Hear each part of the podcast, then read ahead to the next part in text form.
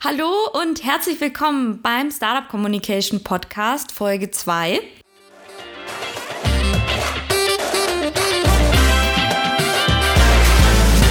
Heute geht es um das Thema PR ich würde es jetzt mal zu Deutsch kurzerhand einfach mit Pressearbeit übersetzen, auch wenn eigentlich viel, viel mehr dazu gehört. Aber das sind Themen, die wir dann gegen später beim Podcast noch besprechen im Detail. Ähm, in der ersten Phase geht es jetzt mal um PR für Startups, die frisch gegründet haben und ähm, gerade an der Überlegung sind, ähm, ihr, ihre PR selber aufzubauen, ja, weil man vielleicht jetzt nicht gleich am Anfang mit einer Agentur zusammenarbeiten möchte oder vielleicht aus finanziellen Gründen auch nicht kann und erstmal so ein bisschen das Thema für sich selber austesten möchte. Ähm, und da gibt es, sage ich mal, auch eine ganz gute Anleitung heute von uns, wie man das selber aufbauen kann. Wir werden häufig auch von unseren äh, Kunden gefragt oder vor allem von den Gründern gefragt, wie sieht es denn aus, was ist denn PR eigentlich so genau? Ja, jeder hat es irgendwie mal auf seinem Plan, hat es vielleicht auch bei verschiedenen Vorträgen oder Tipps von Business Angels schon gehört, dass es äh, gut wäre, auch PR zu machen. Aber bei vielen fehlt dann doch die Vorstellung, was man denn darunter genau versteht.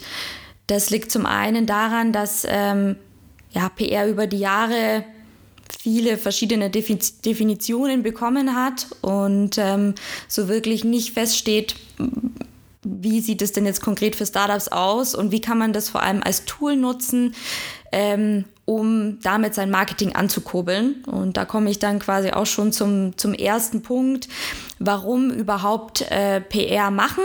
PR hat den Vorteil, dass es ähm, sehr vertrauensbildend ist. Ja? Also für alle Startups, für die dieses Thema Trust sehr wichtig ist. Das können zum Beispiel auch Injatechs, Fintechs sein, aber auch äh, grundsätzlich, um Vertrauen zur Marke aufzubauen. Auch in vielen klassischen Branchen kann das relevant sein. Also wer in die Baubranche, Industrie und so weiter rein möchte, für die ist PR auf jeden Fall ein sinnvolles Tool. Und zum anderen muss man sagen, im Vergleich zu vielen anderen Marketingmaßnahmen kann man mit PR eine wahnsinnig starke Wirkung erzeugen, ohne dass es jetzt gleich horrende Summen an Geld kostet. Aber zum, zum Start würde ich sagen, ähm, wir legen einfach mal los, ähm, wenn wir uns anschauen, ähm, für ein Startup äh, PR zu machen. Dann setzen wir uns mit unseren Kunden erstmal zusammen und analysieren genau den Bedarf. Zum einen, was soll PR leisten? Für einige Startups kann es auch sein, dass sie sagen, gut, wir möchten jetzt demnächst ähm, einen Investor finden, wir brauchen da Unterstützung, wir möchten uns als Team präsentieren. Für andere kann es sein, dass man eben wirklich sehr stark den Kunden ansprechen möchte. Ähm, für wieder andere oder gerade für ältere Startups ist es vor allem schon das Thema auch Vertrauen aufbauen, die Marke aufbauen. Und ähm, das muss am Anfang quasi mal klar gesetzt sein. Dann schauen wir uns an, was gibt es denn so auf dem Markt? Ja, also das ist auch ganz relevant. Ähm, wer ist der Konkurrent? So, jetzt sagen ganz viele von unseren äh, Startups, mit denen wir sprechen, naja, so, also so einen richtig direkten Konkurrenten gibt es nicht. Da muss ich dazu sagen, ähm, nach unserer Recherche haben wir bisher bei jedem Startup einen Konkurrenten gefunden und sei es nicht der direkte Konkurrent, dann können es auch indirekte Kunden, äh, Konkurrenten sein. Ähm, vielleicht habt ihr es verfolgt, äh, Zalando hat vor kurzem auch äh, gesagt, dass äh, ihr größter Konkurrent äh, nicht Amazon oder irgendein anderer Modehändler ist, sondern Instagram mit ihrer neuen Shopping-Strategie. Das heißt, das kann man auch zum Beispiel als indirekten Konkurrenten sehen, ja, gar nicht in der Branche vielleicht direkt unterwegs, aber spricht die gleiche Zielgruppe an und will denen ebenfalls was verkaufen. Dann ähm, auch relevant ist, dass ihr euch am Anfang mal überlegt oder vor allem recherchiert, was wird bereits über die Branche gesprochen, was äh, sind aktuelle Trendthemen und wie kommuniziert auch die Konkurrenz. Ja, also es war jetzt mal eine relativ lange Zeit im Trend, dass ähm, jedes zweite Startup das Tinder für oder das Airbnb für war. Das ist natürlich ein ganz gutes Synonym, mit dem man ähm, den Leuten ein gutes Bild in die Köpfe malen kann. Aber wenn der Konkurrent beispielsweise schon mit dieser Assoziation unterwegs ist, würde ich auf jeden Fall empfehlen, sich was anderes zu überlegen und anders an das Thema ranzugehen. Dann auch ganz wichtig, wo finden denn die Gespräche statt? Also PR hat viele Kanäle. Ähm, es gehört aber mittlerweile nicht nur die Printwelt dazu, sondern es gibt sehr, sehr viele Online-Magazine. Auch Podcasts können Kanäle sein, TV können Kanäle sein. Aber auch zum Beispiel LinkedIn oder Twitter als verlängernde PR-Maßnahmen können auch sehr wertvoll sein. Und ähm, deswegen muss man sich überlegen, wo sind die relevanten Leute unterwegs, wen will ich erreichen und auf welchen Kanälen, über welche Kanäle kann ich die erreichen. Und auch noch wichtig, wer spricht. Während man bei der klassischen Pressearbeit auch immer direkt den Journalisten als Hauptgesprächspartner oder als Hauptmeinungsbilder vorschiebt, ist es schon so, dass man heutzutage auch über Influencer gehen kann, dass ich zum Beispiel, wenn ich in einem Nischenthema im B2B-Bereich unterwegs bin, auch als ähm, Meinungsbilder ein Top-Unternehmer aus dem Bereich ähm, hernehmen kann, der vielleicht mal über mich spricht oder beispielsweise auch ähm, jemanden mit einer guten Expertise, der sich zum Beispiel eine große LinkedIn-Gruppe oder Reichweite aufgebaut hat und über verschiedene Expertenthemen in dem Bereich spricht. Das zum Beispiel kann auch äh, ein sehr guter Meinungsbilder und Multiplikator für eure Themen sein. Ich kann auch empfehlen, ähm, gerade auch aus Kommunikationssicht, wie so eine SWOT-Analyse am Anfang zu machen. Jeder, der BWL oder Marketing äh, studiert hat, kennt das wahrscheinlich. Das ist eine Stärken, Schwächen, Chancen, Risiken-Analyse. Wenn ihr einen Businessplan geschrieben habt, äh, ist es auch ziemlich sicher da irgendwo drin versteckt. Und ähm, das hilft uns vor allem, wenn wir das gleiche jetzt nochmal mit der Kommunikationsbrille überdenken. Also sich wirklich mal vor ein weißes Blatt Papier am besten setzen und mal zusammen, zusammenzuschreiben, was sind Stärken, was sind Schwächen. Stärken und Schwächen sind quasi intrinsisch. Das bedeutet alles, was ihr auch direkt oder euer Produkt direkt beeinflussen kann.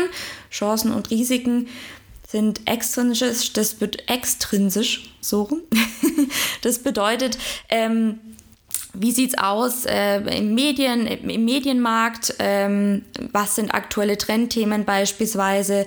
Ähm, solche Geschichten. Ich nenne euch einfach mal ein paar Beispiele, damit es euch leichter fällt, das vielleicht auch mal runterzuschreiben. Also was auf jeden Fall sehr äh, große Stärken sind, ähm, sind, sobald ihr ein Patent oder einen Markenschutz habt weil ähm, das zum Beispiel auch dann im Gespräch mit Journalisten oder Influencern direkt signalisiert, dass es einzigartig ist. Ja, da spare ich mir schon mal relativ viel Erklärungsarbeit und äh, kann mich darauf quasi als äh, Gütesiegel sozusagen verlassen. Auch eine Stärke kann ein besonderes Produktdesign sein, kann eine besondere Teamkonstellation sein, wenn ihr zum Beispiel einen ähm, Gründer mit dem Team habt oder einen Mitgründer, der ähm, ja, schon erfolgreich gegründet hat oder ein Serial Entrepreneur als Business Angel. Das sind alles auch Stärken, über die man auf jeden Fall sprechen kann. Auch Verkaufskanäle oder auch natürlich Finanzierungen. Klar, je, je besser ihr finanziert seid, ähm, desto besser ist es für euch, sage ich mal. Aber auch ähm, für die Presse ist es ein ähm, Indikator, wie groß ihr schon seid und ob es sich lohnt, über euch zu berichten. Schwächen sind häufig ähm, die Erklärungsbedürftigkeit von Produkten, während ich jetzt zum Beispiel bei einer Ginflasche relativ klar den Leuten vermitteln kann, was ich damit tue, nämlich im Normalfall Alkohol trinken, Cocktails mixen oder ich nutze es als Geschenk, kann ich jetzt in äh, Bereichen, ich sage jetzt mal wie künstliche Intelligenz, Deep Learning, auch verschiedene Softwarelösungen, da habe ich natürlich kein wirklich greifbares Produkt das heißt, ich muss sehr, sehr viel erklären und das kann die Sache manchmal schwieriger machen, insbesondere wenn es einem schwerfällt, sich auf die wesentlichen Funktionen zu beschränken. Dann auch das Thema Stand des Produkts. Ja, ähm, es kann auch eine Schwäche sein, natürlich, wenn das Produkt noch nicht ganz ausgereift ist und man da so ein bisschen noch um den heißen Brei herumredet für, vor der Presse, um nicht zuzugeben, dass das Ding noch nicht so ganz äh, so ist, wie es quasi sein sollte im Idealfall. Risiken kann natürlich schon auch sowas sein wie eine gesättigte Medienlandschaft. Ich sage jetzt mal als Beispiel so eine 0815 Buchhaltungsplattform einfach mal als erstes Produkt rauszuschießen. Das ist jetzt für die meisten Journalisten nicht mehr besonders interessant. Ja, sondern da muss man sich wirklich überlegen, über was wurde halt schon sehr, sehr viel ähm, berichtet und kann ich mich vielleicht doch nochmal in einem anderen Bereich platzieren. Ja, auch ein Risiko, vor allem für die Pressearbeit, kann sein, dass ihr zu stark in einer Nische unterwegs seid. Das heißt, dass es eben wenig Medienauswahl gibt einfach. Und ähm, natürlich schon auch die Konkurrenz und der Wettbewerb. Ähm, auf der anderen Seite auch die Chancen. Was sind aktuelle Trendthemen? Zum Beispiel auch PropTechs äh, werden gerade immer wieder gefeatured, ähm, Injatechs, Fintechs, wie auch immer. Das sind eben alles so übergeordnete Themenschwerpunkte, die sehr gut ankommen und wo man sich eben auch sehr gut positionieren kann, wenn ihr eben genau auf dieser Welle einfach mitschwimmt und euch dann auch unter diesem Bereich einclustert, auch wenn ihr vielleicht für verschiedene Branchen unterwegs seid, kann man das ganz gut für sich nutzen. Und ähm, dann natürlich auch noch andere Vorteile, Standort, Know-how, ähm, alles Mögliche, was euch ähm, da hilft, kann man auch sehr gut einbinden. Ich sage jetzt mal, für die Münchner Medien ist es natürlich äh, super spannend, wenn ihr auch in München gegründet habt. Ähnlich äh, verhält sich es eben in Berlin, Hamburg, Frankfurt und Co. All die Städte, die eben auch einen sehr großen und starken Zeitungsmarkt haben. Genau. Dann ähm, im nächsten Step ganz wichtig, die Zielsetzung muss klar sein. Ja, auch wenn ihr euch jetzt alle den Podcast anhört und euch überlegt, wir möchten PR machen, werdet ihr höchstwahrscheinlich ein äh, übergeordnetes Ziel damit verfolgen. Für die meisten äh, Gründer ist es eben, wie vorher schon mal kurz angeschnitten, wirklich Kunden zu gewinnen, ähm, einen Investor zu finden, neue Mitarbeiter zu finden, neue Kooperationspartner zu finden. Also es gibt auf jeden Fall eine Vielzahl von Zielen, die man erreichen möchte. Und da ist es auch wichtig, dass ihr die wirklich mal auf ein Blatt Papier oder irgendwo anders niederschreibt. Ja, also dass die Ziele klar definiert werden. Ich empfehle auch immer, die Ziele wirklich smart zu definieren. Ja, ähm, die Formel haben wahrscheinlich auch schon einige Mal gehört.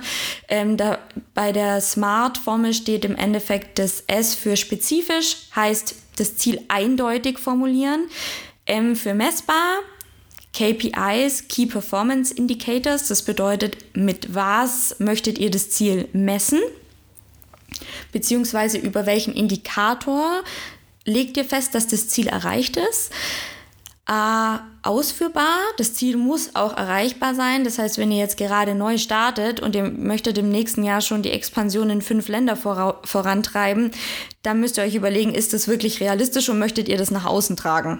Und könnt ihr das mit PR erreichen? Da vermute ich mal, müssten wir ein bisschen höhere Geschütze, größere Geschütze auffahren, ähm, um das äh, kommunikativ gut zu begleiten relevant. Äh, Ziele müssen auch wirklich einen Mehrwert zu euren Unternehmenszielen liefern. Und terminiert ist auch ganz wichtig, legt fest, bis wann ihr das Ziel erreichen möchtet. Dann ähm, das Ganze, sage ich mal, übersetzt auch in PR-Ziele. Könnte ein Ziel zum Beispiel sein, Bekanntheit der Marke und der Produkte steigern. Der KPI dazu ähm, wäre im Idealfall sogar ein Wert vom Marktforschungsinstitut. Deswegen ist das auch ein Ziel, was ich eigentlich nicht so gerne mit unseren Startups festlege, weil es schwer greifbar ist. Ich kann es eigentlich nur messen, wenn ich am Anfang der Arbeit, der PR-Arbeit oder grundsätzlich der Marketingarbeit mal über ein Marktforschungsinstitut festlegen lasse, wo steht man aktuell in Sachen Bekanntheitsgrad, Vertrauen und so weiter und dann in einem halben Jahr oder Jahr das gleiche nochmal messen lasse mit der gleichen Zielgruppe, um hier wirklich äh, festlegen zu können, um welchen Faktor ist die Bekanntheit äh, gestiegen, genauso wie dieses Thema auch Vertrauen aufzubauen. PR kann aber durchaus, auch wenn man es jetzt als KPI nicht genau definieren kann, dieses Thema Trust sehr gut unterstützen. Denn Vertrauensaufbau ist eben schon auch wichtig, um Leads zu generieren, das heißt, um die Verkäufe zu steigern und um euren Kunden einfach zu zeigen, in dem oder dem Medium wurden wir schon vorgestellt, die sprechen schon positiv über uns. Und ähm, das hat einfach nochmal schwarz auf weiß in Anführungszeichen, nenne ich es jetzt mal, einen anderen Empfehlungscharakter. Insbesondere, weil euch eben ein Journalist oder ein Influencer oder jemand anderer aus der Branche äh, empfiehlt und das nochmal eine andere Art von Vertrauen aufbaut, wie wenn ihr aus euch, ähm, aus eurer Marke selber raus kommuniziert, wie es eben häufig auf Social Media der Fall ist oder auf eurer Webseite. Was auch für viele Kunden ein PR-Ziel ist bei uns, ist auch die Unterstützung der Suchmaschinenoptimierung. Da wird als KPI Wert, wird ein bestimmter Wert zum Beispiel festgelegt an Backlinks bei Online-Artikeln, die generiert werden sollen. Kann ich messen mit verschiedenen Add-ons auch ähm, bei Google Chrome, die kostenlos installiert werden können. Oder auch ähm, das Thema rein jetzt mal quantitativ festgelegt, wir möchten gerne in so und so vielen Medien erscheinen. Idealerweise natürlich im Zielmedienbereich in der und der Zeit wäre zum Beispiel schon auch ein Ziel, was man da gut festlegen kann. Auch das Thema USP an Zielgruppen kommunizieren kann ich als KPI über die Veröffentlichung in den Zielmedien messen, indem ich dann als Tool nochmal Medienbeobachtungsdienst oder ähnliches mit einsetze. Was ganz, ganz wichtig ist, bevor ihr startet, ähm, sind die Zielgruppen.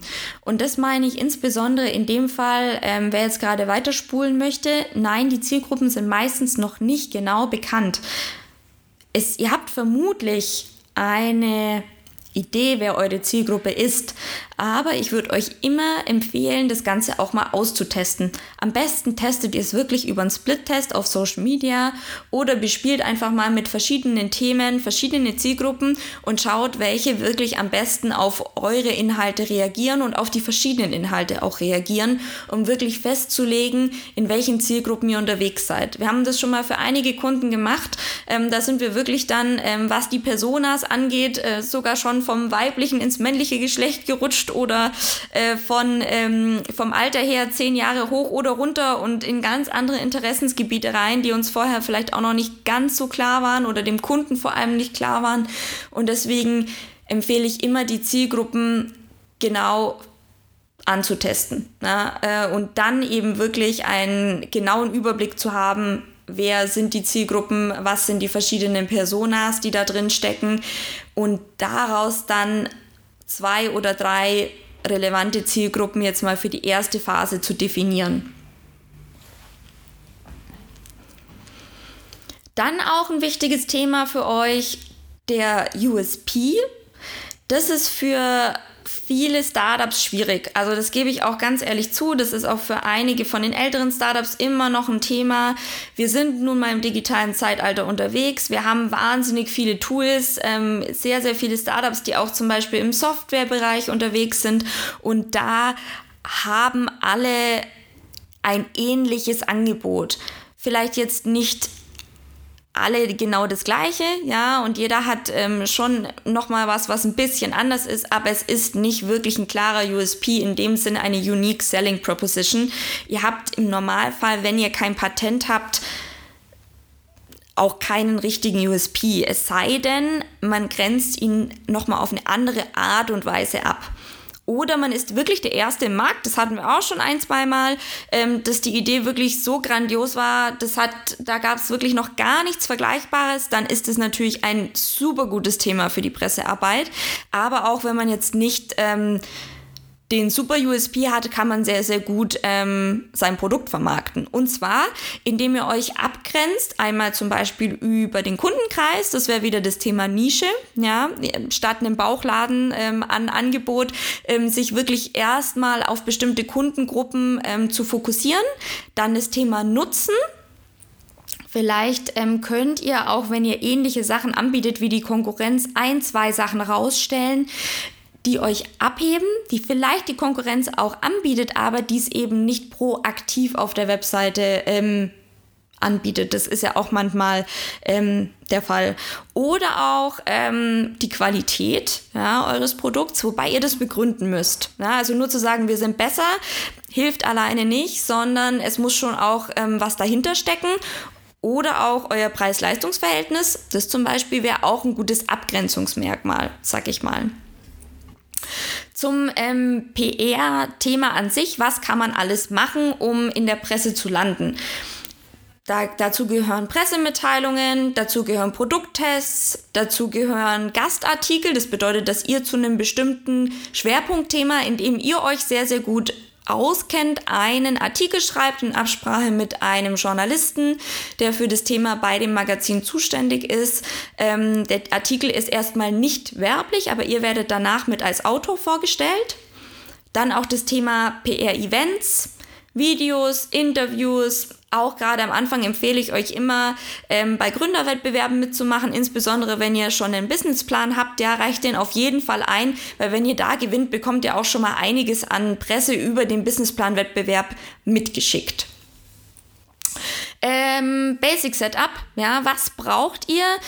Ich empfehle euch auf jeden Fall eine Pressemappe zu erstellen. Das sind im Endeffekt drei Texte. Ja, also nicht Mappe in dem Sinne, dass es ausgedruckt sein muss, sondern das könnt ihr euch wirklich digital vorstellen. Mit ein paar Fakten zu eurem Markt, zu eurem Unternehmen, einer Info über euer Produkt oder verschiedene Produkte. Was kann das Produkt? Was sind die wichtigsten Merkmale? Was kostet das Ganze? Wo kann ich es kaufen? Und eure Gründerstory runtergeschrieben. Ja, wie seid ihr darauf gekommen? Wer ist dabei? Was ist eure Vision? Und damit seid ihr schon mal sehr, sehr gut aufgestellt. Dann wichtig, gutes Bildmaterial. Gutes Bildmaterial bedeutet im Idealfall eine Auflösung von 300 dpi, denn das ist das Druckformat. Das heißt, erst dann werdet ihr auch für Printformate relevant. Wer jetzt die 72 dpi-Bilder in Photoshop hochrechnet, das merkt übrigens die Grafikabteilung. Das heißt, es müssen von Anfang an qualitativ hochwertige Bilder sein, damit es relevant ist. Sonst kann es sein, dass ihr leider rausfallt aus, dem, aus der Themenplanung und das wäre schade, wenn es am Bildmaterial hapert. Und dann natürlich das Wichtigste, wie gehe ich vor?